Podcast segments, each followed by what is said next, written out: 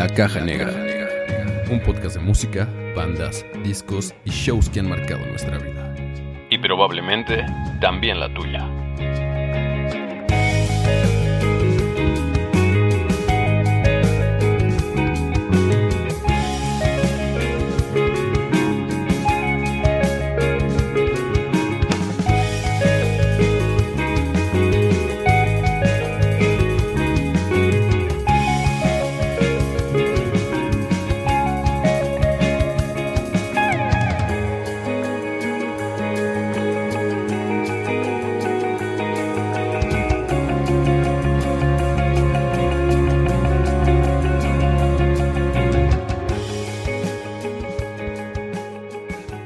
Bienvenidos al episodio número 40 de este podcast llamado La Caja Negra. Aquí en el micrófono Sergio León, en compañía de Salvador León, Selene Madrigal. Y el día de hoy tenemos un invitado que ya es conocido acá en La Caja Negra, ¿no? Ya estuvo con nosotros en algún momento, Mario Sánchez. ¿Cómo estás, Mario? Hola, muy bien, gracias por invitarme. Qué chido volvernos a encontrar y, y sí, ojalá esta sea la segunda de muchas más. Ojalá, Mario. Muchas gracias por recibirnos de nuevo por acá.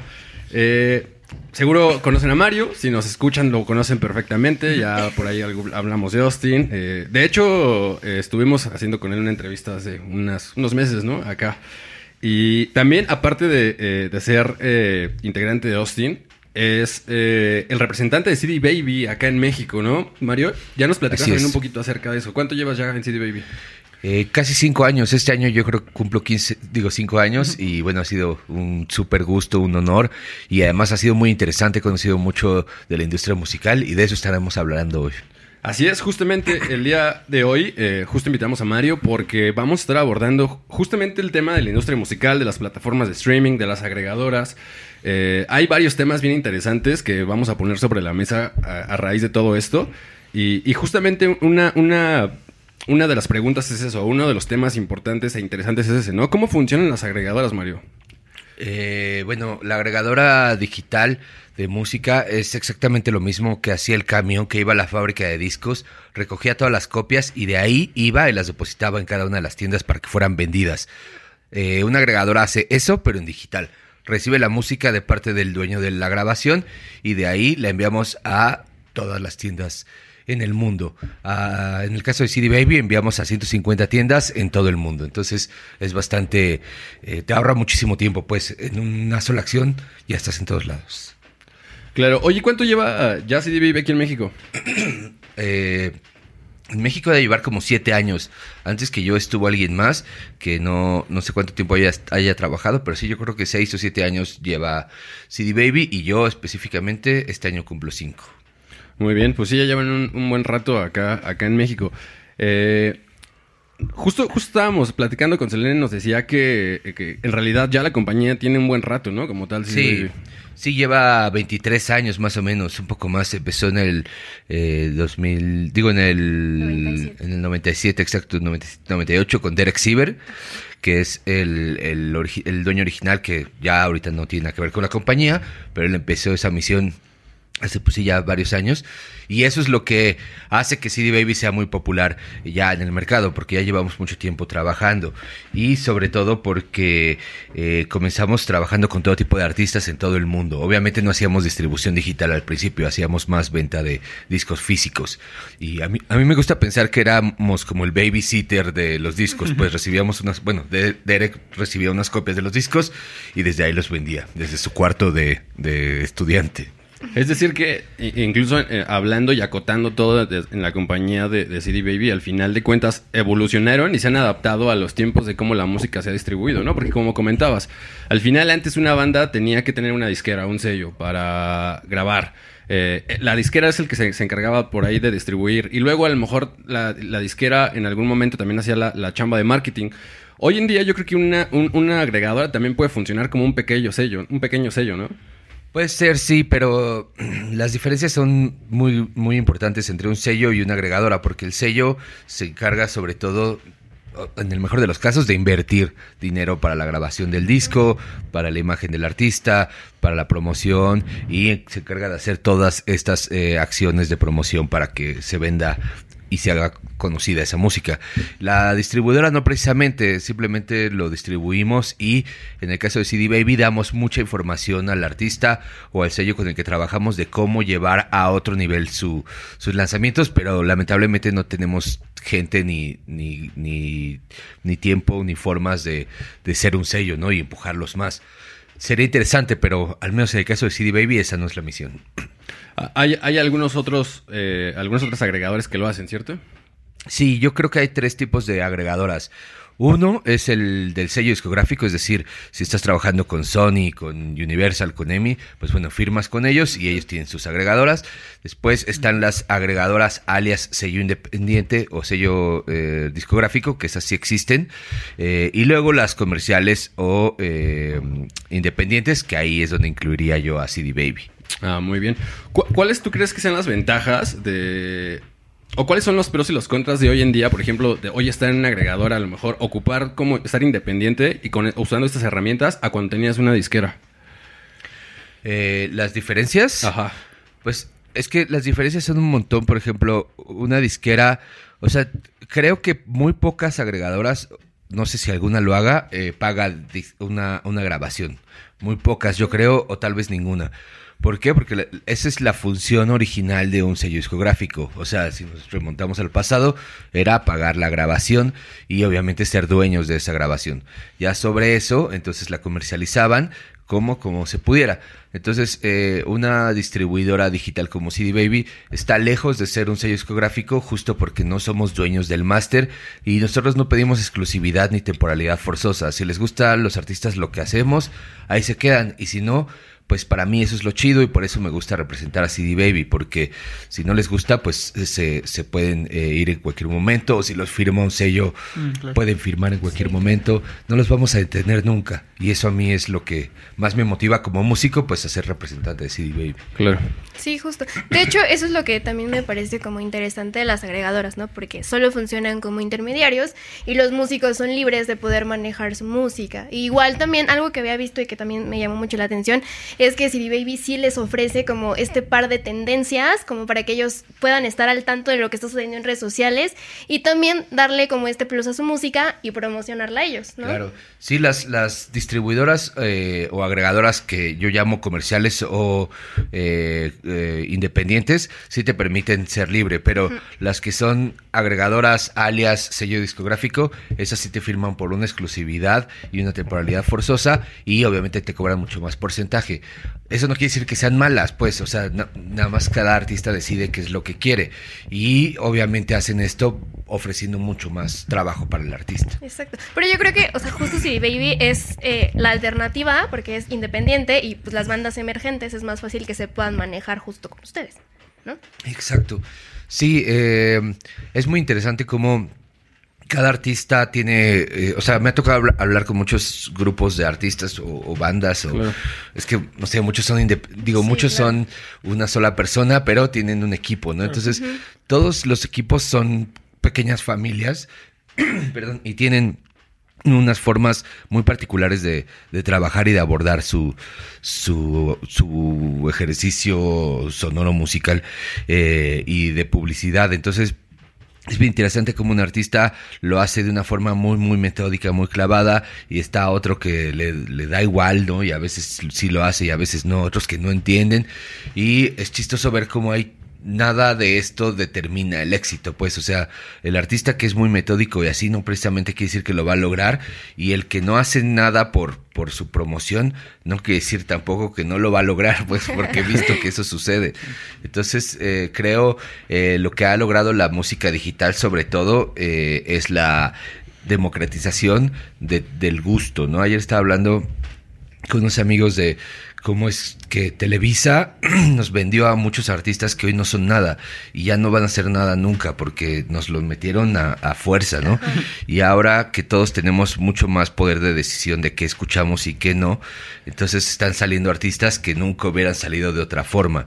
Y eso es muy interesante. Y esto le da el poder a todos los escuchas y a los músicos de manifestarse, es decir, los escuchas ya no necesitan ni vivir en una ciudad capital con tiendas de discos, discos cercanos, ya no necesitan conocer a alguien que les recomiende música, ya no necesitan tener todo el dinero del mundo para comprar discos, es más, ya no necesitas ni, un tocadiscos, pues, y solo necesitas una conexión a internet y un celular. Y eh, los músicos, lo mismo, ya no necesitan ir a un gran estudio, pueden grabar en su celular, en su casa, como sea. Obviamente, mientras mejor puedas grabar, más chido va a sonar, pero ya no es un limitante. Entonces, al tener esta democratización, tanto los músicos están eh, surgiendo más y, con propuestas más alternativas y los escuchas están escuchando mucho más todas estas propuestas alternativas porque ya no me estoy arriesgando a gastar 200 pesos por tu disco para ver si me gusta, ya nada más tengo que darle play. Entonces, eso es muy positivo para mí. Pero bueno, pero creo que también ahí a la vez es mucha más demanda, ¿no? O sea, también creo que, pues sí, o sea, si estás como eh, más, al alcance de, toda la música de todo el mundo, ¿no? Porque no nada más es de tu país, o, al final es de todo el mundo, pero a la vez también es eso, ¿no? Que es tanta la demanda que tal vez no alcances a escuchar una banda que tal vez te pueda gustar mucho, claro. no, Entonces, ese también es eh, otra ese, parte. ese, es otro tema, ajá, justo interesante. Al, al haber ya mucha facilidad y muchas herramientas para grabar, la oferta es se extiende o se amplía es muchísimo, ¿no? ¿Qué tanto, ¿Qué tanto crees tú que afecta eso a la calidad de la música? Pues siempre ha habido música buena y mala, o sea, y eso es subjetivo dependiendo de quien lo escuche, ¿no? Yo no creo que exista justo eso, eh, como mala música o buena música pero sí es música que disfruto y música que no. A eso me refiero. Y la calidad siempre ha sido, eh, o sea, siempre ha habido buenas grabaciones, malas grabaciones, malos cantantes, buenos cantantes, malas composiciones y buenas. Entonces, eh, sí, pues obviamente tomando una muestra mucho más amplia del caso de análisis, pues sí, ya hay muchas más posibilidades de que haya más malos este, eh, propuestas, pero pues vaya, da igual. O sea, es que también yo he disfrutado canciones mal grabadas y, tontas, ¿no? Eh, durante la pandemia, pues han salido miles de canciones súper estúpidas que las he disfrutado muchísimo, ¿no? Gracias a TikTok, o sea, esa de Mi Pan, ¿no? Mi Pan.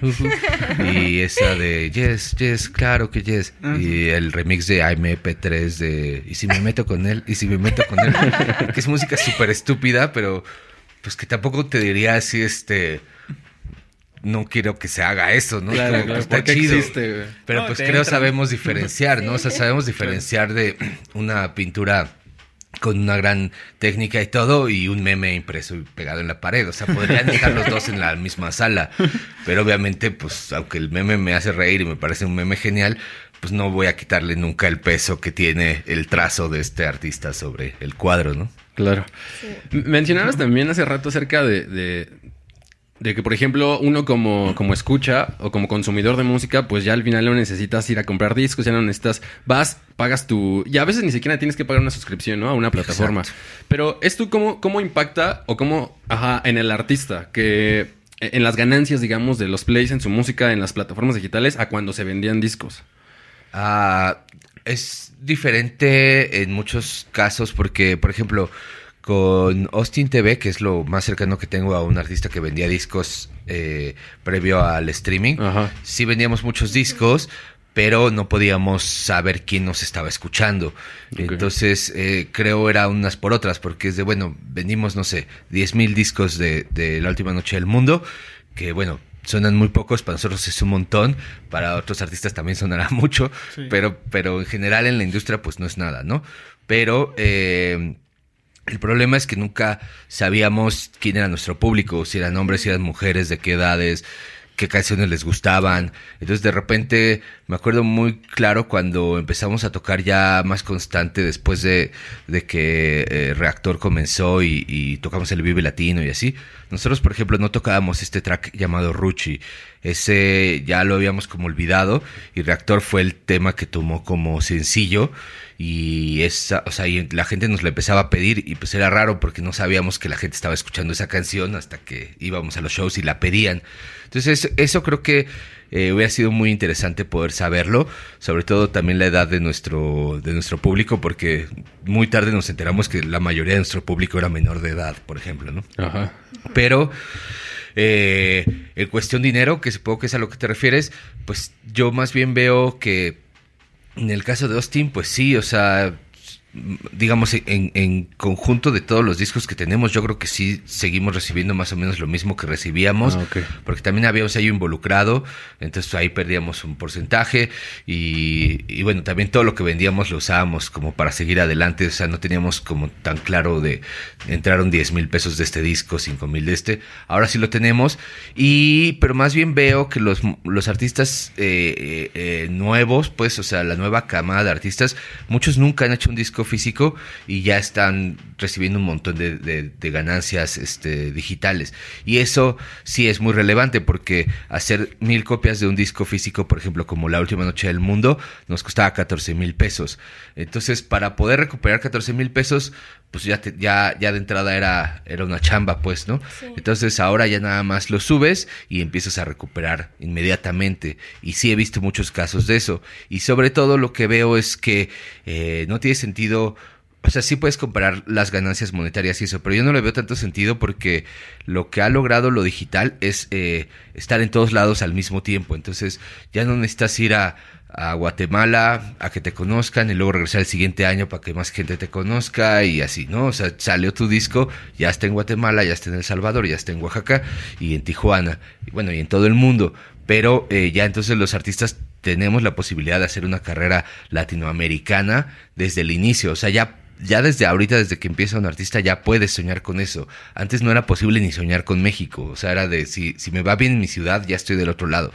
Entonces yo, si lo pusiera en la balanza, aunque, aunque podrías haber ganado más dinero con los discos físicos, creo que al final, o sea, al final de todo lo que estoy diciendo, ganas mucho más con el asunto digital. Sí, claro. Además porque, bueno, algo que es- resulta como súper interesante es que ustedes como músicos, ya también ellos, eh, tienen como todas estas métricas de quién los escucha, cuánto impactan y la verdad es que sí, en estos tiempos en donde el internet y las redes sociales pues son como el centro de todo, eh, un share o un like pues cuentan mucho. Igual las reproducciones, ¿no? O sea, yo Sí. entiendo que para un artista es fundamental tener reproducciones y por ahí había leído que también este hay que hay que saber venderte, ¿no? Dentro Claro. de este ecosistema digital. Sí, hay que saber cómo promocionar tu música. No todo es igual, no todos los artistas. O sea, a mí me marcan mucho de que, oye, dime cómo, cómo le hago. Y yo es que no, no es así de fácil. No, no es como que hay una lista, no Una es una fórmula. receta, no hay una fórmula, no hay un traje que le queda a todos. Más bien, si de verdad quieres lograr cosas, es eso. Siéntate a leer, a, a ver videos como este, ¿no? O sea, investiga y, y- y permea este, ideas, porque así como que alguien te lo diga, pues es imposible. Y eh, lo chido es eso, que hay tantas posibilidades que a mí me parece que eso sería lo divertido, ¿no? Eh, Como inventar ideas, pero bueno, entiendo también que de repente puede dar, no sé, no sé, no sé si la palabra es flojera, pero pareciera de repente veo artistas que sí es como les da flojera o qué, o sea, hay un montón de ideas y nunca, nunca me gusta como comparar como lo que hizo Austin con lo que veo ahora, pero si les digo, a ver, yo con, con mi equipo de Austin, que éramos cinco, íbamos todos los viernes, era de tú te vas a la prepa 6, tú a las 5, tú a la 4, tú a las 3 y nos vemos para ensayar a las 7, ¿no? Salíamos de la escuela, íbamos a repartir propas a, la- a las prepas que nos tocaban y después nos veíamos para ensayar y cotorrar y lo que fuera. Pero como que pienso, si nosotros teníamos esta... est- O sea, si, si hacíamos esto, pues, que no era la gran promoción, pero ya era tomarte dos o tres horas para llegar, o sea, para estar ahí, llegar, pagar tu camión, estar tú solo ahí repartiendo. Eh, ¿Por qué no así hacer más que un post de Facebook? Porque un post de Facebook pues puede ser muy bueno, pero te tomó dos minutos. Imagínate qué harías si le dedicaran entre los cinco integrantes de la banda tres horas cada viernes, ¿no? Sí, Se lograrían claro. mucho más. Claro. Y es lo que yo no veo. Y tampoco digo que se hagas a repartir flyers, tampoco tiene tanto sentido, pero es como la comparación que siempre hago y digo, güey, es que sí les está faltando más inventiva. No todos, obvio, pero eh, sí falta inventiva porque todo el mundo es, escucha mi nuevo sencillo. Pues sí, pero convénceme, dime por qué. O sea, no me- ya, ya, o sea, así como tu nuevo sencillo compite con esta persona que me está compartiendo Sí. esta serie, o me está diciendo que comió, o me está mostrando su, eh, su rutina de fitness, y está bien, pues, pero así compites en el feed, ¿no? Contra además Amazon y este, lo que tú quieras. Entonces, tienes que ser mucho más inteligente y lo que yo llamo llegar por la puerta trasera, ¿no? Sí. Sí, al ver más oferta, obviamente te, te tienes que diferenciar de alguna forma de todos los demás, ¿no? Para que sea a ti a quien te escuchen. Ahora, lo que mencionábamos hace rato, ¿no? Yo creo que la, la cuestión o una de las grandes ventajas de- del mundo digital es que tienes todas las herramientas, como tú dices, hablar de estadísticas, porque si vas a hacer publicidad o, va- o vas a ir a tocar a algún lugar o lo que sea, sabes a dónde te están escuchando más, sabes, eh, como tú dices, el, género, las edades de, tu público al que te vas a dirigir. Y obviamente las campañas de publicidad, si lo podemos ver de esa forma, si las, si las acotas y las diriges, obviamente van a ser mucho más exitosas, ¿no? Entonces, yo creo que de alguna forma eso es algo bien cierto y bien interesante, como hoy en día todas estas plataformas te permiten tener todas esta- esas estadísticas y de alguna forma dirigir tu producto hacia ello, ¿no? O dirigir lo que estás haciendo hacia ello, que antes a lo mejor eso era más complicado, ¿no? Totalmente, sí, es súper importante aprender a leer las, las estadísticas, las métricas, ver cuánta gente está dando skip a tu canción, cuánta gente la está guardando y sobre todo en dónde están, porque uno siempre imagina así de que no, mi público está en este Noruega, ¿no? Y de repente, pues no, o sea, está en Chinconcuac. Está bien o mal, es lo que es. O sea, pero ah, utilízalo porque, digo, también puedes no utilizarlo y seguir con la pacheca de que tu público esté en Noruega y estás desperdiciando Chinconcuac, que está a dos horas de, Claro. de donde tú estás. Sería mucho más fácil. Y sí veo muy seguido artistas que es como, es que voy a ir de gira a Europa. Y yo, güey, pero tus números en ningún lado indica que tienes escuchas en Europa. No, pero es que la gira, bueno, ve y diviértete, pero ve con esa idea de vamos a ir a divertirnos y a dormir en el piso y a comer este un bolillo con, con, con jamón todos los días. Está divertido, pues, si tienes la edad y las ganas, pero no vayas esperando a gran cosa. Si quieres gran cosa, pues mejor ve y ataca esas ciudades que sí estás viendo que tienen, que tienes público. Y muchas veces no son las ciudades más no quiero decir que son menos, pero eh, para los músicos, sobre todo a veces latinos, como que traen la idea de, no, es que yo quiero tocar en Londres, en, en Nueva York, que sí, pues sí, todos queremos. Pero si tu público está ahorita en Toluca, en este Pachuca y en Tlaxcala, o sea, también esa gente eh, quiere escuchar, más bien esa gente sí quiere escucharte. claro. Y sería bien tonto pues que sigas con esta mentalidad de, no, no, no, yo, yo voy para estos lugares, pues aprovecha lo que tienes. Y si no, pues bueno.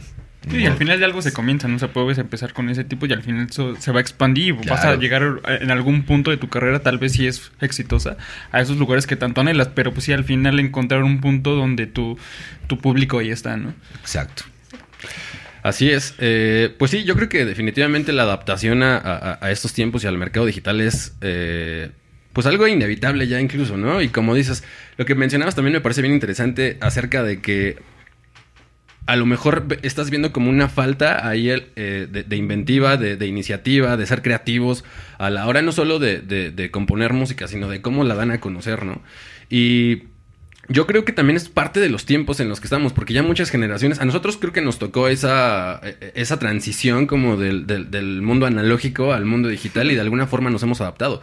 Pero ya las nuevas generaciones nacieron con el teléfono en la mano, ¿no? Entonces, creo que también es una tendencia de pronto el hecho de que no se les ocurriría, a lo mejor como tú dices, salir a, a- repartir su sencillo, porque al final de cuentas nacieron en una, en una época completamente digital en la que solamente se sientan a hacer, como dices, un post. Pero bueno, al final de cuentas, otra vez, a- al, al- al ser tan sencillo sentarte, al- tienes que dar un plus y un extra porque hay muchos haciendo lo mismo que tú, ¿no? Sí, yo siento que eh, no solo las nuevas generaciones, incluso también la mía, pues, eh, estamos viviendo un problema en el que todo puede ser alcanzable si tú pagas, ¿no? Entonces, lo que tú quieras, pues, o sea, ya sea pedir comida eh, sin salir de casa o, o unas chelas sin salir de casa o Claro. eh, hojas blancas para tu impresora sin salir de casa. O sea, todo es eh, factible pagando. O sea, incluso ya con este, este asunto OnlyFans, cosas, o sea, ya incluso, o sea, cosas inimaginables son posibles pagando, pues. Entonces, eh, de repente lo que veo mucho es como que viene la mentalidad de, de muchos artistas, repito, no estoy generalizando, pero es lo que veo más común, de a quién le pago para que, para que me haga las redes, a quién le pago para que me haga la prensa. y siempre les pregunto, pero ¿cuánto esperas que te cobren? Y dicen, no, pues como cinco mil pesos. Y yo, güey, ustedes son cinco, páguense mil cada uno y coman rico, no sé, dos días a la, a- al mes, este, o lo que sea, y dedíquense a esto. O usen esos cinco mil varos y pinten, o contraten a un grafitero chingón y que les haga un mural afuera de el chopo, ¿no? O yo qué sé, o sea, vayan más allá porque pagarle a una persona porque te haga eh, este tipo de chamba en un momento de un artista incipiente es de los peores errores que hay porque ni siquiera estás permitiendo que el público escuche tu voz porque ya estás poniendo a alguien a hablar por ti. Entonces, primero haz- sea, encuentra tu voz, permite que te escuchen, que te conozcan, eh, sé creativo y usa el dinero que tengas de la forma más eh, eficiente posible. Su- sugiero comprando el mejor equipo posible para tocar, por ejemplo, ¿no? Porque de repente sí es como, no manches, estás invirtiendo 5 mil pesos al mes desde hace 5 meses en alguien que te hace prensa y traes la peor guitarra del mundo. Con todo eso ya hubieran podido comprar una mejor guitarra, ya hubieran podido hacer un mejor logotipo y ya hubieran contratado un buen fotógrafo. Entonces es de paso a paso, chicos y chicas. Todos queremos lograr eso. Siempre Sí. le pregunto, y empiecen por esta pregunta, ¿qué es lo que quieren lograr? Siempre le pregunto eso a los músicos y me dicen, no, pues llenar un estadio. Pues sí, claro, todos queremos llenar un estadio, pero eso no es así como, o sea, esa no es una eh, meta que podemos alcanzar el próximo año. Es quizá 10, ¿no? Quizá más, quizá nunca. Entonces, ¿Qué metas sí podemos alcanzar? Bueno, tener una mejor imagen, tener este, eh, no sé, 10 fans más en cada ciudad. Ese tipo de cosas sí podemos alcanzar y eso es lo que hay que trabajar, pero eh, sí sugiero invertir súper sabiamente los recursos. Sí, exacto. Y De hecho, algo que... Ay, perdón. No, no, no. Adelante. Algo que, que también eh, yo siento que es como muy bueno ahorita es que aprovechen como las tendencias y ciertas plataformas en donde está la generación de ahorita, ¿no? Que es como la generación Z, que son los nativos digitales. Y por ejemplo, yo a ellos los encuentro mucho en TikTok. Claro. Y hay muchos músicos que son como de, es que no, Renuentes. ajá, TikTok, o sea, no, hueva, ¿no? Pero por ejemplo, apenas eh, Tecate Pal Norte lanzó ahí como una convocatoria para buscar a bandas Sí. independientes y entonces se me hizo súper interesante porque es otra forma de explotar plataformas y es no centrarle como este mundo digital y promocionarte tú mismo como músico. Claro, no, y, o sea, si el artista no quiere usar TikTok, o sea, está bien, pero mínimo que lo use para ver y entender, porque sí siento que TikTok es, es la primera red social que a mí me toca, que la gente la tiene tan este, negativa, negativizada en su mente. Es como les dices TikTok y no, yo no hago bailes. ¿Qué tiene que ver? O sea, sí, es como se ha promocionado más, pero yo uso TikTok todos los días y te juro que lo último que me salen son bailes, ¿no? Claro. Entonces sí me salen muchísimos músicos, he visto cosas increíbles, Sí. o sea, el caso de Leon Leiden en TikTok con un track que se llama Gitana, investiguen de eso, está cabrón, cómo lo logró, Eh, hay un montón, está Will Packing de Estados Unidos que hizo un track eh, medio mat, eh, instrumental que se hizo súper viral, está, bueno, todo el crecimiento que ha tenido Doja Cat, el crecimiento que han tenido, eh, bueno, obviamente todo lo que pasó con Dogface, que re- retomó esta canción de de Fleetwood Mac llamada Dreams y la volvió a poner en el top 1 de, de Billboard mundial, ¿no? O sea, todo eso que está pasando, pues no es, este, se lo están perdiendo, la verdad, y es bien, bien, bien mala idea decir no, pero además, eh, ya pensar que tu público, o sea, cualquier público que esté en Facebook es, es un super error porque en Facebook se estima que ya la gente es más bien como de 25, 30 Sí. o yo diría más bien 30 a 50 y para arriba, ¿no? Entonces, digamos, mi mamá, mi papá, bueno, mi papá ni tiene Facebook, pero eh, a ellos no les va a interesar ir a tu show. Sí, ¿no? O sea, pueden escucharte, pueden, este, en una de esas se quieren comprar el disco, ¿no? Si todavía traen este cotorreo juvenil, pero ir a tu show les va a dar exactamente igual. Y todos están ahí y en Instagram, pero en Instagram como siento que este, ese público ya no está, eh, siento que se migró a TikTok y en Twitter pues es muy, muy difícil hacer crecer. Claro. Pero hay un montón de redes que nadie está usando para esto. eh, Discord, está eh, Reddit, yo no veo a ningún músico haciendo una campaña, digo, debe de haberlos, pero yo no los he visto. De- No veo a nadie haciendo campañas en Reddit, en Discord, siendo mucho más originales y, y transgresores, o no veo a, a nadie haciendo una campaña multi este, plataformas, ¿no? O sea, que tengas que ir juntando pa- piezas, o sea, Oh, involucren a la gente, güey. Es que siento que como que es bien fácil de, sería bien fácil involucrar a la gente nada más sentándose un ratito y decir, güey, ¿cómo le hacemos para, como decías hace rato, hay mucha gente eh, eh, con la mano, muchos artistas, eh, mujeres y hombres con la mano levantada buscando ser escuchados y escuchadas y es necesario, pues, hacer un diferenciador Sí. para Claro. que te vean. ¿Cuál? Pues llamando la atención. ¿Cómo? Ojalá de una forma inteligente y no formas este, estúpidas como, como algunos Instagramers y así. Pero bueno, cualquier cosa suma, ¿no? Yo, yo, yo hace rato iba a preguntar qué tenían que hacer los, los, los músicos, los artistas, como para... Aparte de tener ya la facilidad de subir música, pero lo acabas de decir, o sea, acabas de responder esa pregunta perfectamente porque es, es eso, o sea, eh, lo, lo platicamos, tenemos ya la facilidad de, de- de pagar para que tu música esté arriba en una plataforma y no solo en una, en muchas plataformas. Pero ¿y luego qué más? O sea, la música está ahí, se puede quedar olvidada meses y años y no va a pasar y no va a trascender tu, tu, tu proyecto. O sea, yo creo que el, el tener tu música hoy en internet es muy fácil, pero no lo es todo. O sea, en realidad yo creo que hay es que el hacer... primer paso, ¿no? Exacto, e- e- exacto, es el primer paso y a lo mejor a donde en un momento dado la gente se va a direccionar para conocerte.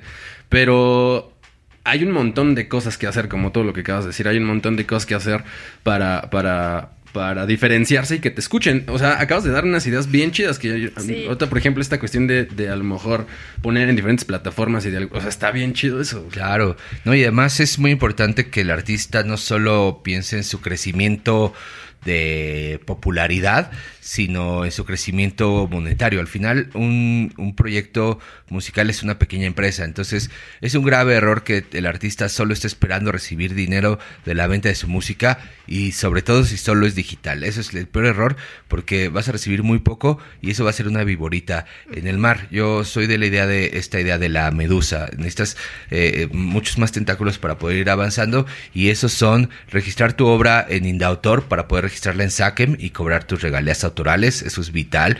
Tus ventas digitales, tus ventas de discos físicos, si es que puedes hacerlos, es buena idea hacer algo especial, no precisamente mandar a maquilar 10.000 CDs. O sea, si tienes un público interesante, puedes mandar a hacer eh, vinilos o puedes hacer discos hechos a mano, lo que sea. Vender mercancía es súper vital. Eso es algo que todos y todas deben de hacer. Y eh, el quinto paso sería otras opciones de monetización, como serían eh, conseguir patrocinios o eh, licenciar canciones para películas comerciales y serie. Si un artista logra tener esos cinco, va a poder andar por, por el mundo bien o mal, ¿no? O sea, hay algunos que van a poder ir más rápido, más alto, Claro. lo que sea, pero vas a poder andar.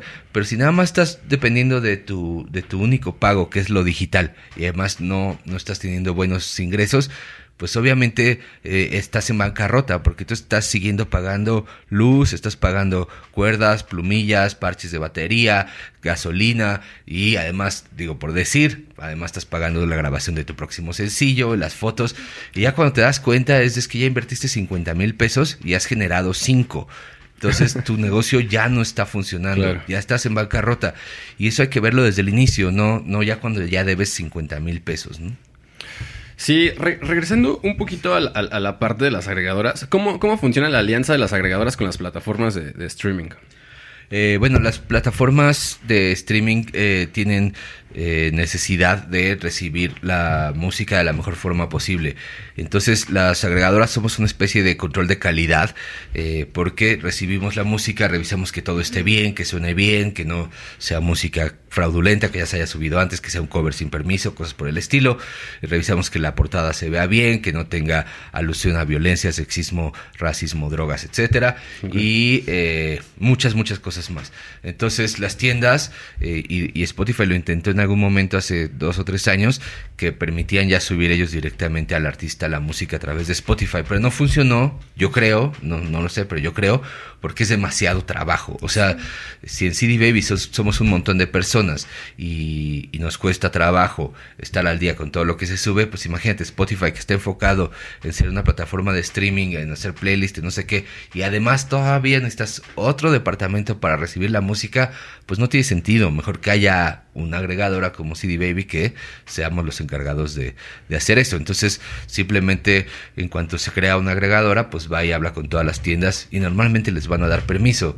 Pero pues obviamente vas a tener diferentes tipos de, de acuerdos, ¿no? Nosotros por suerte tenemos un acuerdo premium con Spotify y con iTunes. Somos agregadoras preferenciales, es decir, confían plenamente en que lo que les enviamos ya está listo para, para ser este, escuchado. Y eso es, eh, o sea, cuesta mucho trabajo de, de lograr. Yo no sabía esa parte de que Spotify en algún momento te permitió subir directamente. No a todos, eh, eran artistas seleccionados, Ah, ok. pero, pero bueno, no, no, prose- no prosiguió porque sí era bastante complicado. Sí, y de, y de pronto yo creo que también me parece muy interesante porque mucha gente va y le pone play a sus canciones en Deezer, en Spotify. Spotify definitivamente yo creo que es, ah, por lo menos aquí en Sí. México, es la plataforma por Sí, excelencia, ¿no? en América en general. Y no, no sabemos qué hay detrás, ¿no? Y nos, nos, perdemos, nos perdemos de vista las acciones o que hay un actor como es la agregadora, bien importante, que está haciendo toda, ese- toda esa chamba, porque es una chambota, ¿no? O sea, al final Sí. de cuentas, filtrar, digo, y, ajá, más, ¿quién mejor que tú no lo puede decir? O sea, filtrar las canciones, le- los permisos, licencias, como dices, el contenido. Y ya nada más van y uno va y le pone play, pero es un, es un actor definitivamente bien importante del, del que yo creo que de, de repente perdemos de vista ahí. Sí, y es que hay ideas bien raras que a las que te enfrentas todos los días como agregadora que nunca se te había ocurrido, pero que para eso está una agregadora, porque por ejemplo ahora que salió el disco de covers de, de, de Austin, eh, como que varios artistas que participaron me decían, pero no puede decir como el nombre de la banda y luego como Austin TV, o sea, como si participara Austin TV, y yo que puede decirlo, puede decirlo, pero no es correcto porque no estamos participando ahí. Y que no, pero para que haya visibilidad. Yo, bueno, la visibilidad buscaremos darla de otra forma. Al final no, no era nuestro proyecto. Obviamente estamos muy agradecidos con cada uno de los participantes y vamos a buscar eh, impulsarlos lo más posible. Pero de eso a poner eh, que nosotros participamos en ese track, pues es completamente incorrecto. Y- pero digo, esa es una idea por decir una, pero hay miles, pues, o sea, de que no, es que yo hago música clásica y entonces quiero que venga mi nombre, no sé, Mario Sánchez, interpretando eh, la nocturna de, de, de Chopin, y entonces quiero que diga Mario Sánchez featuring Chopin. Digo, Chopin ni siquiera está vivo, pues, o sea, es que no se puede. Y que no, pero es que quiero que cuando la gente busque Chopin aparezca, bueno, es que eso no, no, es, no es así, pues. Entonces, ese tipo de cosas son las que creo la agregadora logra este ir eh, eh, pues ayudando y, y guiando y encaminando pero sí yo creo que cuando se enfrentó a eso eh, Spotify sí dijo no no o sea, qué hice Mejor le dejamos la chamba. exacto Este. ¿Como cuántas canciones? O sea, más o menos aproximado. ¿Como cuántas canciones andan subiendo al día? Ni de, o sea, bueno, se estima que hay como 40 mil canciones al día en todo el mundo, ¿no? O a la semana mínimo. Eh, yo, a mí me hace más sentido como a la semana. Pero no se puede saber, pues, o sea, debe haber días que muchas más, días que muchas menos. Pero, por ejemplo, nada más en, en CD Baby México hay más de 17 mil artistas en México. Entonces, pues, échale, es un montón de música. Es imposible ya escuchar todo. Es imposible eh, conocer a todos. Y lo más loco es que solo es CD Baby de lo que estoy hablando. O sea, Claro. yo calculo que en México ha de haber más de 100 mil artistas. Sí. Y eso... eh, antes no lo sabíamos, ¿no? Antes era como de, ah, pues yo creo que hay 10, pues los que me ponen en el radio. No, no, no, no, no. Hay muchos más y eso está bien chido. O sea, estos crecimientos de artistas que hemos visto últimamente eh, son muy relevantes y por eso a mí, digamos, no, no vamos a entrar en chismes, pero a mí este asunto de este de Nodal y Belinda eh, haciendo público su, su matrimonio, a mí me parece eh, la misma estrategia, o más, no es la misma, obviamente eh, a quien está haciendo esa, esa estrategia le doy un aplauso, pero está utilizando las mismas viejas usanzas que Televisa, pues, ¿no?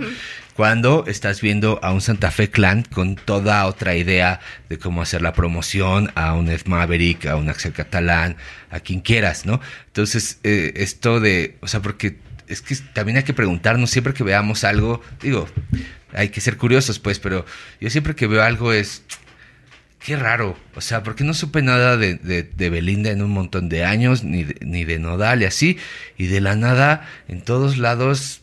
Mm, ya está qué raro, ¿no? O sea, ¿por qué, o sea, ¿por qué alguien querría hacer tan público su, su matrimonio si no está buscando eh, pues un beneficio que es este la, la notoriedad?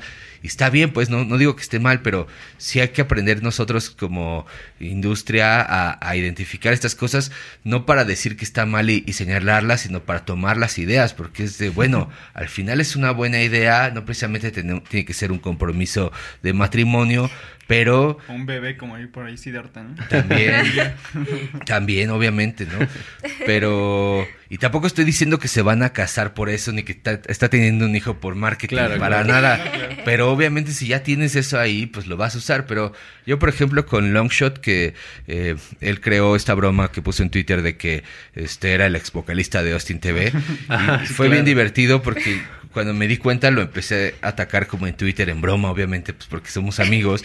Y, y, me respondía y la gente se prendía y pues había gente que no sabía que somos amigos y entonces tomaban participación, otros sí sabían que somos amigos y le metían más el dedo a la llaga y así lo hicimos como cuatro o cinco veces y yo obtuve como, o sea, tres mil seguidores más en Twitter sin problemas con cada, o sea, cada vez que participara participaba eran mil seguidores más. A él no creo que le hayan llegado tantos más porque él tiene, muchos más seguidores que yo, pero bueno, el caso es que todo culminó en, que me invitó a subirme al Metropolitan a tocar una canción y estuvo súper chido y estuvo de huevos, pues. Entonces es a lo que voy, como hay de repente campañas que son así de simples y así de tontas y así de divertidas pero es bien distinto a nada más avisar que ya viene tu nuevo sencillo. O sea, también piensa lo que quiere el público. O sea, el público de repente quiere estar ahí en el chismecito. Dale chismecito, no, no chismecito de, de, Televisa, chismecito de, de güey, estamos cotorreando. Exacto. Sí, está, está, interesante. Oye, y a ver, también algo que, que, me da mucha curiosidad, a ver si nos puedes contar, como este rollo de también les funciona mucho a los artistas el estar dentro de las playlists de las plataformas de streaming.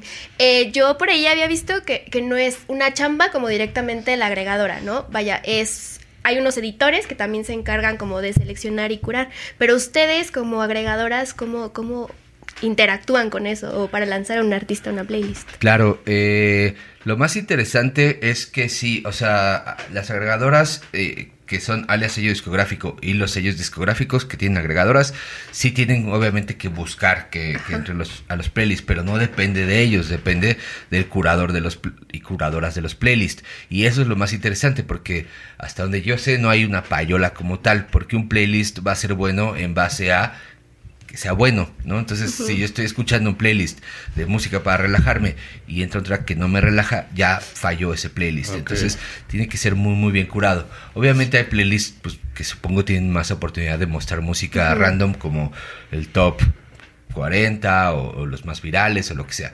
Pero eh, es interesante que, por ejemplo, Spotify abrió, porque Spotify lo que está haciendo, según yo entiendo, es como intentar ser lo más justo posible o lo más amplio posible con los artistas. No sé si justo, porque podrían pagar más, obviamente tendrían que cobrar más para pagarle más a los músicos, pero eso es otro tema. Pero eh, yo creo que eh, Spotify al abrir esta opción de que el músico puede proponer su track para los playlists, pues cambió mucho el juego porque entonces ya cualquier artista puede proponer su, su track y eso está bien chido. Yo he visto casos en los que proponen el track y entra a playlist en, o sea, en Noruega, en Dinamarca y así. Entonces un artista que no precisamente tiene fans en México, lamentablemente ya tiene fans en Dinamarca y en Noruega al revés de lo que decíamos al principio, pero porque ha trabajado. Entonces, cada vez que saca algo, lo sube con cinco meses de antelación, lo propone a Spotify para artistas y espera. Y a veces entra, a veces no, pero sigue creciendo, sigue creciendo. Y ya ves así sus números. Y ahorita ya podría ir a Berlín y tocar para 50 personas seguro. Y eso está bien chido, pues, porque es muy difícil de, lograr entrar a un país como, como Alemania. Sí, claro. Sí, sí, sí.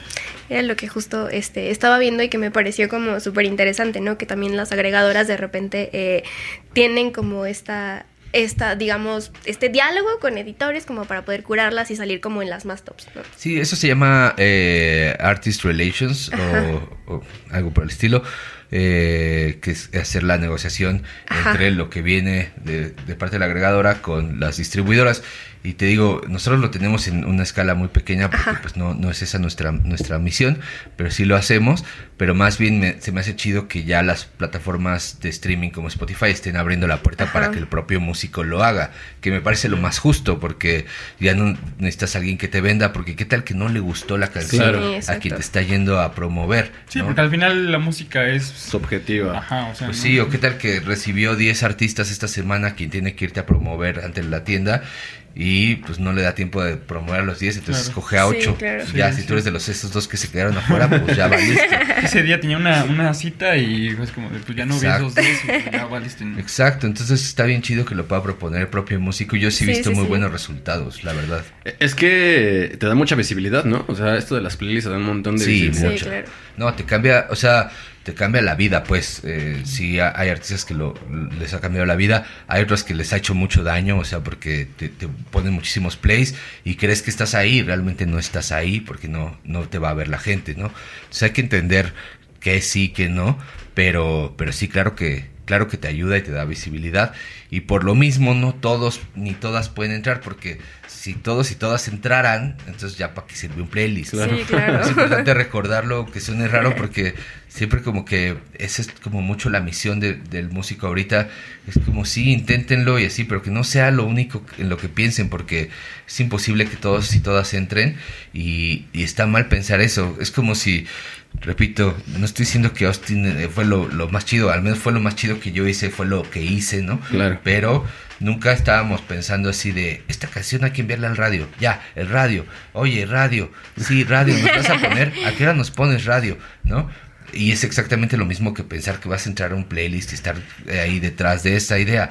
Está chido tener la idea y buscar y perseguirlo, pero no gasten su energía en eso, porque hay un montón más de cosas que pueden... eh, o sea, al final, si, si el proyecto está funcionando, no hay forma de que no entres a un playlist. Claro. Porque ya Sí. también se basa en el éxito que estás teniendo. Pero que el playlist, que tú pretendas que el playlist te catapulte hacia el cielo y que esa sea tu única labor, entrar a un playlist, pues obviamente no. Hay que hacer todo lo demás. Y muchas veces yo he visto que cuando empiezan a hacer todo lo demás, en- o sea, se canaliza solito, pues. Y también hay playlists que no, perdón, pero hay, Sí. hay géneros que no hay playlist, pues, o sea, punk rock, pues hay uno, ¿no? De metal hay uno. Entonces, pues no se claven, pues, o sea, no todo, o sea, no todo es para todos y hay que aprender a encontrar el nicho. Como por ahí una de Matt, ¿no? Que está bien chida. Hay una de Matt muy buena que es nueva. Esa además se creó en México. Está bien chido ese de Matt porque incluyó el Matt Rock de todo el mundo. No- y no dice Matt Rock europeo, no dice Matt. Rock de América, no dice Matt Rock latinoamericano, no, es Matt Rock. Y eso se me hizo un gran acierto porque estaba Austin en la portada, funcionó súper bien, ¿no? Ahora está Toe, creo, y o Toe, como le llamen. Hay un montón de, de gente ahí, está ahora nueva, ¿no? Y luego va a cambiar otra vez y sigue habiendo eh, artistas latinoamericanos. Y, a- y yo sigo muy de cerca ese playlist porque veo cómo crece la escucha de estos latinoamericanos y me parece justo, pues ya, ya ninguna de las acciones que habíamos buscado hacer nosotros había impactado tanto como este playlist. Entonces incluso creamos un grupo de WhatsApp de todos los latinoamericanos involucrados y todo el tiempo estamos haciendo acciones Oh, o mínimo chido. compartiendo cosas de, hey, ya salió la nueva de Tortuga Anónima, ya salió lo nuevo de Wanderlust, ya salió tal, eh, vean este video, ya sabían que salió el nuevo disco de lo que sea.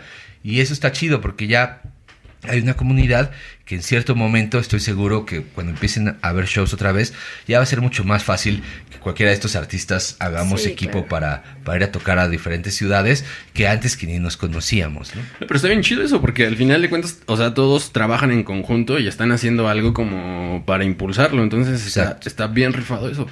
Cu- cu- ¿Cuál es la, la duda más frecuente del- de, lo- de las bandas o de los artistas que se te acercan? Eh, pues, co- como a quién, le, a quién me recomiendas para ser mi manager, a quién me recomiendas para hacer la prensa, este, cómo le hago para entrar un playlist, eh, cosas por el estilo.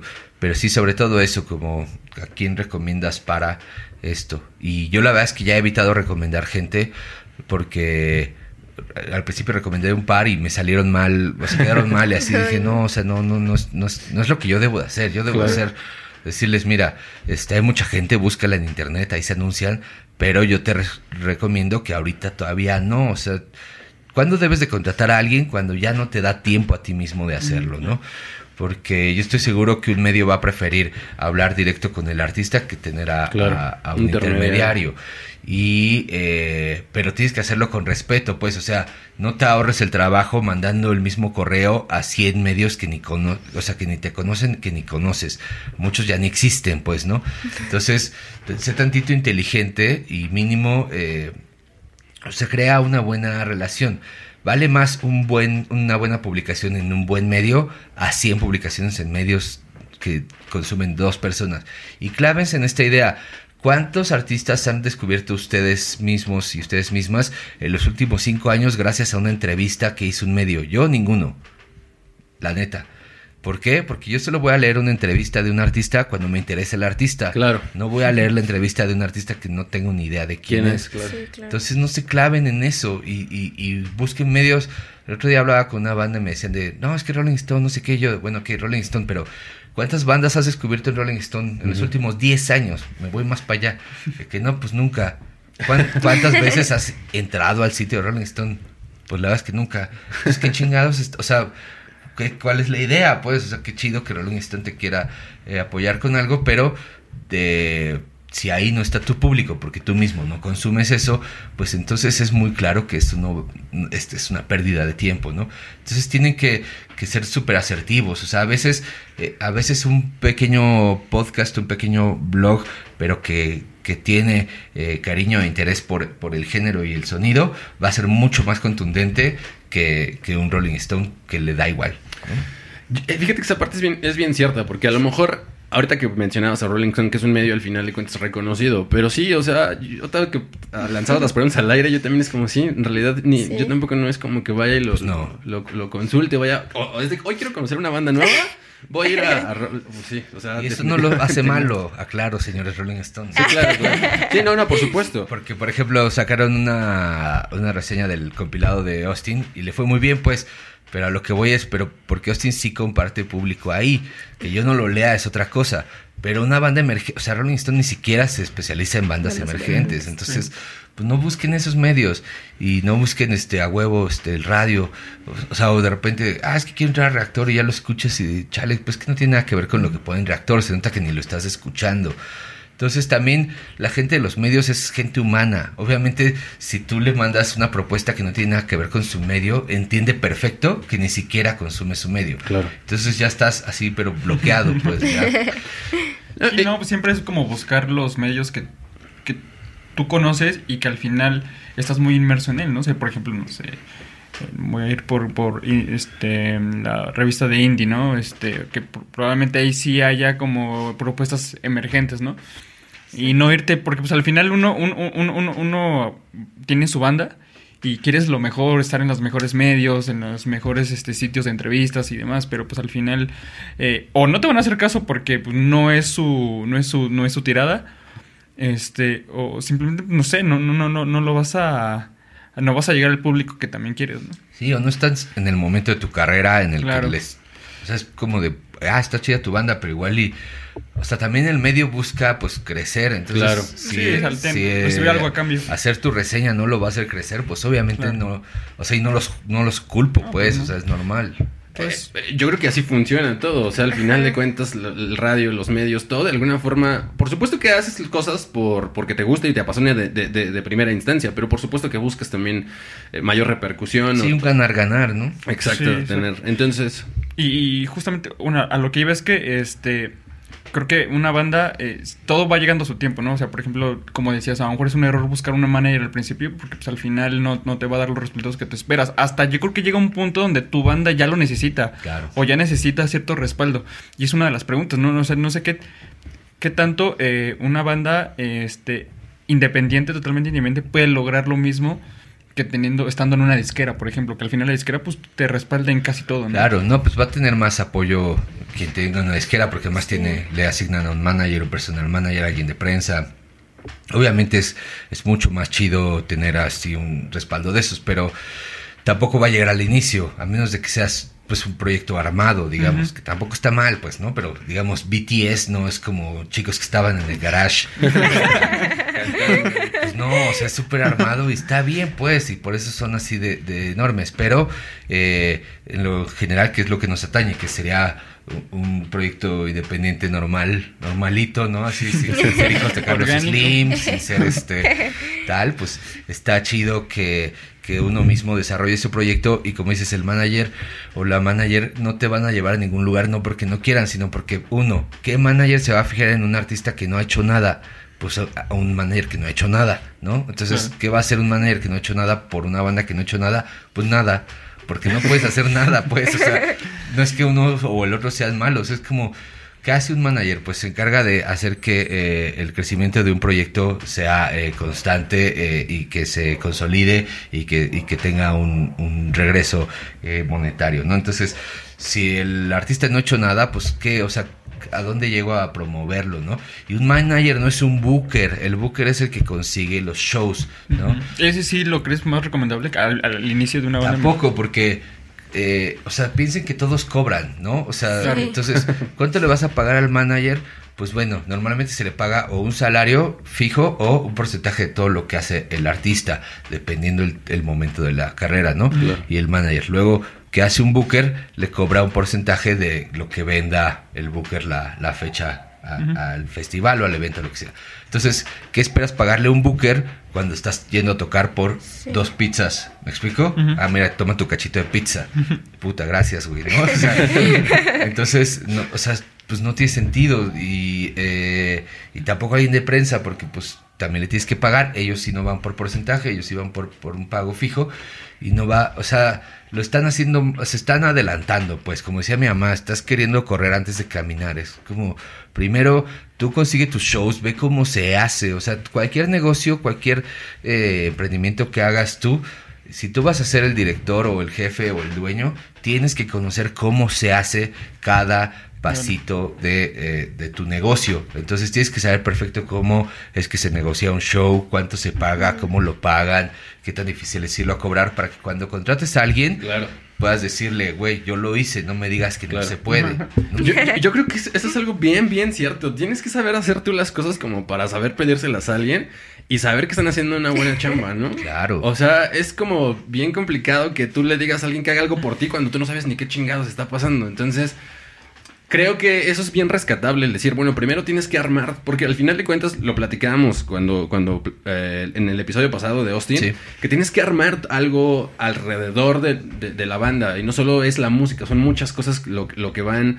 eh, lo que tienes que ir, en lo que tienes que ir trabajando. Entonces, creo que es esa parte bien importante, que una banda nueva tiene que armar primero toda esa parte, conocer el medio, conocerse a sí mismo, conocer hacia dónde quiere ir, cómo va, y después, como tú dices, va a llegar un punto en el, en el que ya no puedes hacerlo porque al final de cuentas ya estás teniendo un montón de cosas que hacer, pero conoces, ya estás conociendo el medio, conoces tu banda y dices, bueno, entonces ahora sí puedo contratar a alguien, ahora sí puedo delegarle a alguien esta Y chamba. ya ni siquiera tienes que buscar a alguien, ya tienes currículums, pues, o sea, porque cuando alguien ve que alguien está creciendo y le interesa trabajar con esa persona, pues le va a mandar su información. Entonces ya cuando necesitas a alguien, como dices, pues ya ni siquiera vas a salir a buscar. Es como, ah, mira, Te tengo estos tres currículums de prensa, estos tres de manager. Vamos a ver. Y, no, y, vas a saber también perfectamente qué quieres, ¿no? O sea, vas a saber escoger a la persona adecuada para que te ayude a conseguir el objetivo que tú ya tienes bien claro. ¿no? Claro. Entonces, eh, eh, fíjate, esa parte es, es- es bien importante, creo que bien rescatable. El, el que uno como artista o una banda emergente tiene que primero armarse a sí misma, tiene que conocerse y después, bueno, a lo mejor recurrir, delegar ciertas cosas que te ayuden, porque también digo, es complicado que uno Sí, es pueda como hacer la, todo. la parte de, de- de división, ¿no? En algún punto que me mencionaban que estaban en festivales. Sí, era un festival, pero un festival que no estaba enfocado a su público, ¿no? Exacto. Entonces, pues al final, si tienes un manager que te está clavando en, no sé, en un festival que es de puro pop, y pues al final, pues ni, ni te van a escuchar o no lo van a disfrutar y no vas a agarrar nada de ahí, ¿no? Sí, porque por ejemplo, si tú contratas a alguien que hace prensa, te va a decir, no sé, 5 mil pesos al mes por 500 entrevistas, por decir. neta necesitas 500 entrevistas, porque él va a hacer todo lo necesario por conseguirte las 500 entrevistas, pero ¿cuántas de esas realmente es como para tu público? Pues quizá dos. Entonces, no sé, es un largo tema, pero, pero es muy importante que, que lo tengan en mente, ¿no? Ustedes hagan lo que quieran, pues, si al final dicen, no, o sea, todo lo que están diciendo aquí es una tontería, vayan y contrátenlo, o sea, está bien, no, no tenemos toda la razón, pero sí creo eh, es muy, muy rico, pues, poder o sea, es como si tú tienes una panadería, está chido que sepas hacer el pan, a qué huele, cuándo ya, ya, hay que tirarlo, a qué hora hay que empezar a hacerlo para abrir a las 7, ¿no? Ya, pero ya lo hiciste, ¿no? Dos, tres años y entonces ya ahora sí ya contratas al panadero y ahora sí luego ya contratas. Todos lo que queremos es no trabajar, evidentemente, ¿no? O sea, sí me gusta mi trabajo, pero si pudiera no trabajar, pues preferiría no trabajar, ¿no? Pero eh, eso va a llegar. Y de cualquier forma, cuando un artista ya tiene todo un equipo, lo último que hace es descansar, se los aseguro, porque ya cuando tienes mucho más equipo, más bien es un montón de giras, un montón de entrevistas, un montón de ensayos. Entonces nunca vas a llegar a ese punto en el que, ah, gracias, ya estoy aquí. Trabajen para mí, eso no pasa. Entonces, eh, eh, más bien clávense en que, que, conocer todo su negocio y conocer a toda la gente posible para que también eh, toda esa gente mañana va a seguir creciendo con ustedes. O sea, no sabes cuándo tú vas a estar mañana de director del IMER, ¿no? Tú vas a tener una revista, tú, no sé, ¿me explico? sí, sí, sí. todos vamos creciendo juntos, entonces clávense en conocerse con todos los demás y, y, ir haciendo equipo, ¿no? Porque no precisamente necesitas a esta persona que ya está hasta arriba, eh, tal vez la persona que está a tu mismo nivel ahorita es la que más te puede ayudar y no le tienes que estar lamiendo las botas a. Sí, porque probablemente ni siquiera te va a dejar a segundo plano, ¿no? O sea, porque tiene artistas más grandes probablemente, ¿no? Y alguien que está a tu mismo nivel te va a dar mucha más atención. Exacto. Eso está bien chido, ¿no? Hacer comunidad como entre todos. Y igual, o sea, los medios chiquitos como con bandas independientes y sin nada cambio, igual nada más como la promoción, porque siento que si yo tengo un medio y, por ejemplo, él una banda, entonces yo lo promociono a él y él me promociona a mí. Y entonces, y es algo chiquito, no es una sola y es más de cariño y, de, entendimiento y eso. Pero nunca sabes, o sea, cuándo esto puede ser la, el inicio de algo bien grande, pues, ¿no? O sea, nadie de nosotros sabía quién era, no sé, Ed Maverick, pues, ¿no? Y de repente, puff, crece. Y ya, ya conozco artistas que, ah, sí, yo toqué con él y así. Y entonces ya tienen una relación y entonces no precisamente ser amigos por compromiso, pero, pero pues qué chido que este güey que le di chance de tocar en mi show cuando fui a Chihuahua, ahora está ahí, porque entonces ahora seguramente él me va a tirar el mismo paro de regreso, ¿no? Sí, claro. el caso de Matt, Ed Maverick, ¿no? Que incluso está en Coachella. Creo que este fue el que se canceló, ¿no? Ese, ese, ese esa edición. ¿Esa edición? Pero no manches, yo cuando lo vi que estaba en el cartel, digo, no manches, qué chido. Sí, no, pues creció muchísimo y es el caso de tener un sello discográfico detrás, ¿no? Porque obviamente es el, lo último que necesitaba para pues ya llevarlo a donde está y bien merecido. Pero les digo, si, si, si este músico que me contó que le dio chance una vez de tocar, le hubiera dicho en él, pues obviamente él ya no puede ir a pedir el mismo favor de regreso, ¿me explico? Sí, claro. Sí, como dices Elena, al final de cuentas el que todos, eh, se, arme esa comunidad está bien chido porque vas jalándote y va creciendo. o sea, te ayudas a crecer sin necesariamente que haya dinero de por medio, por ejemplo, ¿no? sino simplemente eh, el, compartir o el darte chance, decir, bueno, pues tú yo te ayudo, tú me ayudas y vamos creciendo juntos. la industria es súper chiquita, o sea, de verdad todos nos conocemos, todos somos los mismos. Entonces, también cuando alguien, o sea, a mí me ha pasado de que hay alguien que conozco desde hace varios años y me ve, me ve y me ve y ya cuando voy y le pido una oportunidad, pues me la da porque ya ve que llevo, o sea, nunca hemos tenido relación, pero me ha visto todo el tiempo ser necio, ¿no? Entonces ahí está. Y me acuerdo que hace poco me invitó Wax a, un podcast que tiene, pero porque yo le escribí, o sea, y no es como que mi amigo no, te, no tenía su teléfono en ese momento así, pero por Instagram así yo di, ¿cuándo me vas a invitar, Wax? Ah, no manches, pues sí estaría bien chido, pero la próxima semana yo, pues va. Y es eso, pero obviamente pues ya porque sabe, o sea, nos conocemos desde que empezamos los dos, ¿no? Entonces, eh, eso es lo que hay que buscar, pues ir haciendo comunidad para que de repente ya te ubiquen y sepan por dónde vas, y que eres, eh, que eres atento, que eres puntual, que eres este profesional, pues si no, pues no, no, no, nada va a ser sinergia. Claro, también la calidad del trabajo, ¿no? Definitivamente. Muchachos, No, pues ya, estos son los consejos, sabios consejos de Mario para, para cualquiera que tenga una no, banda pues, emergente. Divertirse es lo básico. Sí. Siempre le digo a la pandilla de que, o sea, al final lo único que te va a quedar es eh, las risas y los buenos recuerdos.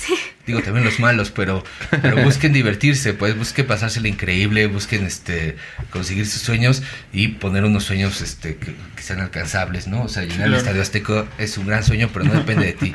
Entonces, eh, pero diviértanse, pásensela increíble y hagan que esto no sea, o sea, que no sea un trabajo igual que, que los demás, pues, ¿no? O sea, que sea algo sí. súper relevante, pero sobre todo tengan una mentalidad clarísima de qué es lo que quieren hacer. Es decir, ¿por qué hacen música? ¿Quieres hacer música para ser famoso? Está bien, el camino es este. ¿Quieres hacer música para expresar un arte? Está, me gusta más, a mí. El- Este es el camino. Entonces, pero los dos están bien. O sea, no puedo decir que Britney Spears, y BTS están mal. Y no, y no Sí. puede ellos decir que Axel Catalán y Ed Maverick están mal. Claro. Y son los caminos completamente distintos.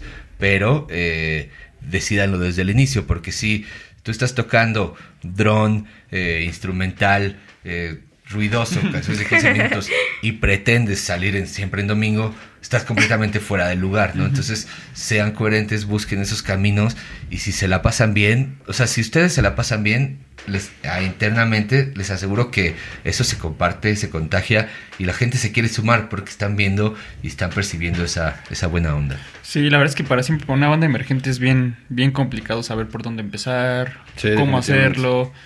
Este, y no sé, o sea, por ejemplo, en el caso de, de CD Baby, yo, porque la, la música de mi banda estaba a través de, de- de CD Baby, pues al principio me puse a investigar, ¿no? ¿Cómo es que está? Porque pues uno no tiene ni idea, al principio Claro. es así de, como como platicaba con Selena hace rato antes de entrar, uno busca en Spotify una pestañita que diga agregar música, ¿no? Y no es así de fácil, no es así de sencillo, ¿no? Entonces, pues yo me puse como a investigar, agregadoras y demás. Y lo que me gustó de CD Baby fue el soporte que tiene aquí en México, porque pues al final sí, este, es mucho más rápido, eh, que, que- tengas como una retroalimentación, porque pues uno está en, el, ¿Te en la nada, ¿no? ¿Te O gustó sea, que el soporte aquí sea Mario de Austin? Ah, bueno, sí, aparte, aparte, aparte, aparte eso fue un plus, pues, porque pues, yo ya conocía a Austin de antes, entonces era como de, güey, es Mario aparte, ¿no? No, pues está chido, sobre todo a, trabajo con artistas, músicos y músicas que igual no me conocen o no ubican a Austin, pero siempre les da mucha más tranquilidad que sea un músico el que les está Sí, hablando. claro. Sí, sí, sí, porque pues al final confías mucho más en su criterio, ¿no? O sea, lo que te está diciendo sabes perfectamente que de alguna manera por, por algo lo está diciendo, ¿no? Entonces, Exacto. pues como que Sí confías sabes de lo más. que habla. Exactamente. Entonces, eh, creo que esa parte de CD Baby está muy chida porque pues al final sabes lo que haces, sabes lo que viviste y este eso, o sea, un, un- artista independiente pues está parado en la nada a veces y necesitas como a veces una guía.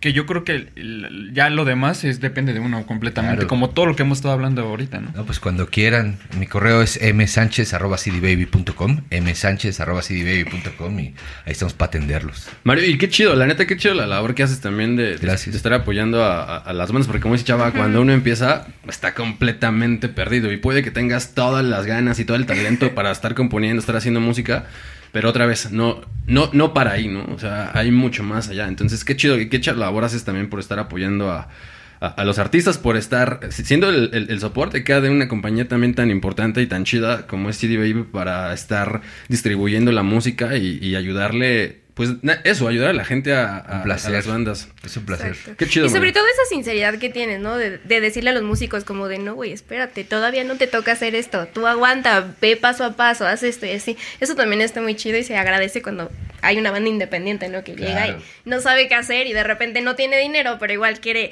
este, mundo. es- exacto, comerse al mundo y los aterrizas como de, no, a ver, espérate, sí, pero vamos por pasos. Sí, esa es, esa es mi, mi misión y ojalá me toque hacerlo muchos más años. Ojalá, Mario, ojalá que sí. Y aprovechando para ir cerrando, ya que estamos acá contigo, este salió, hace rato comentabas y, y- salió el, compilado de los covers de, de Austin. ¿Qué tal? ¿Qué te pareció? Súper bien. Eh, Digger, eh, un medio mexicano, decidió hacer la convocatoria para que artistas de toda Latinoamérica se sumaran a hacer covers de Austin.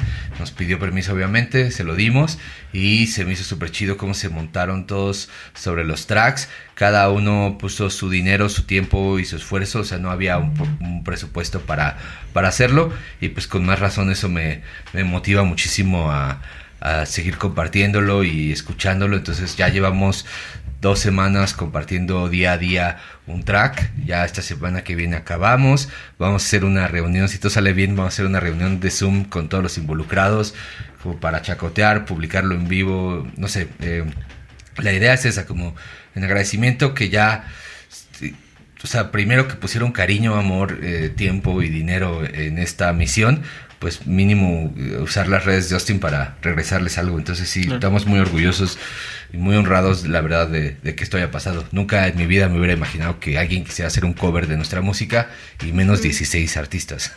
No, y, y- y que, que yo creo que ojalá tengamos oportunidad también de platicar con algunos de los artistas en algún momento, porque me Claro. parece me parece como un reto también el, el, el aventarte un cover de, de Austin. O sea, está cañón agarrar una, una de sus rolas y, y reversionarla, ¿no? Pero creo que lo hicieron bastante bien. La verdad es que está bien chido el compilado. Si no lo han escuchado, escúchenlo. La verdad es que está bien, bien recomendable. Estuvieron saliendo rolitas ahí como sueltas al principio y ya después lanzaron todo. Sí, el- salieron unos sencillos, este, Carla Rivarola, Kill Aniston, Joliet y Urs Bajo el Árbol. Y ahorita ya, bueno, está ya todo afuera, liberado, escúchenlo, hay de verdad propuestas muy buenas.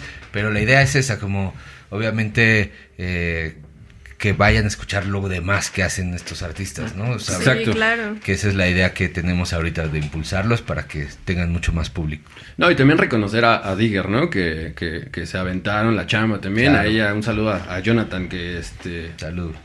que se, que se rifaron ahí con, con toda la chamba, ¿no? Para que esto fuera posible y que la verdad es que tuvo un resultado bien chido y que los pone, de alguna forma es, para los que somos fans también de Austin, es bien chido eh, tener acercamiento con sus rolas, digo, de otra forma de otros artistas, pero al final de cuentas, ¿no? Es, es, es algo de Austin ahí que los Claro. seguimos extrañando. No, y, y vuelve a poner a la banda en, en, la, en la voz pública, pues. En el mapa. Y eso está bien chido y, y pues nada, puede que a algunos les haya gustado, a algunos no. El, chiste es eso, pues eh, escuchar a otros, otras propuestas y obviamente ninguna es igual a la original, pues. Pero ese es el chiste, entonces disfrútenlo y sí, gracias a todos los involucrados. Sí, esto está muy, muy, bueno. De hecho, yo creo, antes de creo que, que, supiera que, que Wonder, yo ya los conocía de antes, no sé, en algún momento me topé con ellos en, en internet. Y este. Y vi que subieron así, creo que, no sé si ya tiene como creo que unos dos meses que ellos subieron que ya estaban trabajando algo de Austin y dije, qué raro, ¿no? Y, de- y no fue de uno de los sencillos, ya salió cuando ya había salido Sí. todo, el, todo el disco, pero está chido porque pues al final sí conoces más de, de, de, de- de esas bandas, que ellos son, creo que son de Perú, ¿no? Del Perú, sí. Este, entonces, eh, pues sí, conoces muchas más bandas de otros países. que Sí, sí, de, pro- de- sí, de por sí a veces es difícil conocer bandas que están en, en tu mismo país. Pues, eh, Latinoamérica también está muy chido y la neta es que este, está muy bueno el, el- el- el- el compilado, está chido. Sí, el- el- y el proyecto de nuevos clásicos. como Y la tal. portada está muy bonita. Sí, quedó padre. Y sí, nuevos clásicos, ya esta es la tercera edición. Ajá. Busquen Sí. las otras, la de Fobia y la de Niña. Y pues nada, gracias a Digger. Sí, la verdad es que se rifaron. ¿Cómo, cómo va lo de los vinilos de Austin? Pues vamos lentos, pero ahí vamos. Ya vamos a hacer uno eh, que esperamos tener ya las copias en unos dos meses. Es una sorpresa. Y ya que salga ese, vamos a sacar uno de 10 años de Caballeros del Albedrío. Espero para este segundo semestre. Ya creo que ya nos estamos colgando. Y ahora sí, el próximo año que se cumplen 15 años de Fontana Bella, pues ya sacar este. Pues. Bella. Pero sí necesitamos ir este capitalizándonos porque bueno, no teníamos nada en las arcas de, de- de dinero y pues hay que hay que ir este pues recuperando. Por ahí también estu- estuvo bien chido lo de las playeras que estuvieron vendiendo Sí. hace poco. Nosotros pedimos un par, ¿no? Y a mí no me quedó, pedimos malas tallas. pidan que las cambien. Pero sí estaban bien chidas, la verdad es que estaban bien Están muy bien hechas. Sí, sí, sí, están muy chidas, pero sí, no, no sé, pues creíamos que éramos más chicos y la, la mía me quedó, más bien, a mí me quedó la de él y la mía, pues está ahí. Para el bebé. Para- exactamente. Exacto. Muchísimas gracias, Mario. Muchísimas gracias Ah, por, pues a ustedes por acompañarnos y a todos los que estuvieron por allá escuchando y viendo. por, por recibirnos, muchachos. Selene, Chava, muchas gracias. Gracias. por venir, Selene, también. Gracias, Por estar gracias. aquí con nosotros. Y pues nada, muchísimas gracias por escucharnos. Y pues ahí nos estamos viendo. Listo. Nos, que les tengan una excelente semana. Hasta la próxima. Bye. Adiós.